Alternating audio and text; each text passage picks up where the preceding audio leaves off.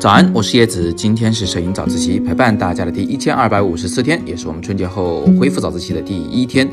记得在去年年末的时候呢，我最后的早自习是有谈到我在博客里写的一篇文章，叫做《为什么我们什么都拍》啊。那今天我们就还是以一篇我在博客里写的文章为开头吧，啊，为今年的开头啊。这篇文章呢是讨论这么个话题啊，我们能不能用文字来解释摄影？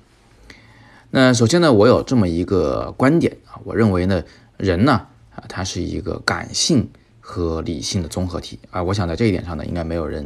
跟我有相反的意见吧。那么我也认为呢，艺术它也是感性和理性的综合体啊。这就是为什么我们要创造艺术这个东西啊，是艺术的灵魂所在啊，是它的魅力所在。艺术呢，就因此是最接近于人性的这么一件东西。它是人性里边感性和理性的一个矛盾啊所诞生的这么个玩意儿，但是呢，这里有个问题啊，就是感性这个东西呢，它是没法教授的，不管你是在书本上还是在课堂里边，你都没有办法去教学生啊，学生没有办法直接从老师那学到，你只能去感觉它，或者是是去经历它，嗯，你可能会经历很多事情啊，从这些事情中，你去得到这个感性的这种认知。那为什么我们没有办法去教感性呢？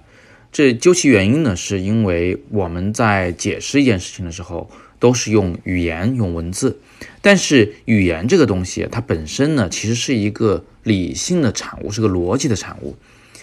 比如说，你要讲一件事情啊，你要小心的去用字造成词，用词呢去造句啊，然后用句来造一个段落。你得非常小心，让这个段落呢是能够被别人看懂的。这个过程啊，它整个就是一个理性的逻辑思维的过程啊，这就是语言。那如果说语言是理性的产物，你又怎么用它去解释一个感性的东西呢？怎么样用它去解释艺术或者说是摄影里的那个感性的部分呢？啊，当然了，这里我还需要补充一句啊，就是。摄影里呢也有很多理性的部分啊，包括构图、光线、色彩的技巧，还有相机使用的一些方法，这都是理性的部分。但是它毕竟还是有感性的部分，而且这个感性的部分啊，通常就决定了这张照片能不能成为一张非常杰出的、能够打动人心的作品。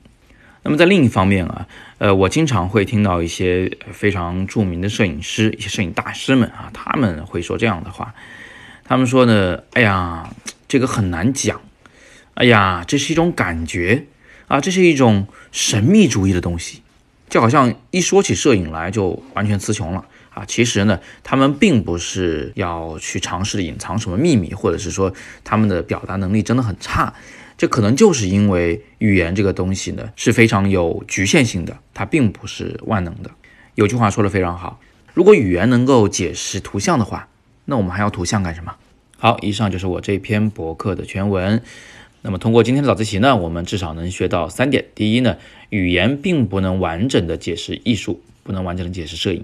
第二，正是因为如此，那些试图去解释大师作品的书，他们所解释的不一定是准确的，呃，至少不一定是周全的。第三，当我们去给一张图片写文字说明的时候，我们不应该用文字去描述这张图片啊，这不仅是重复的，而且是不可能的任务。你应该做的是用文字去描述图片中没有的信息。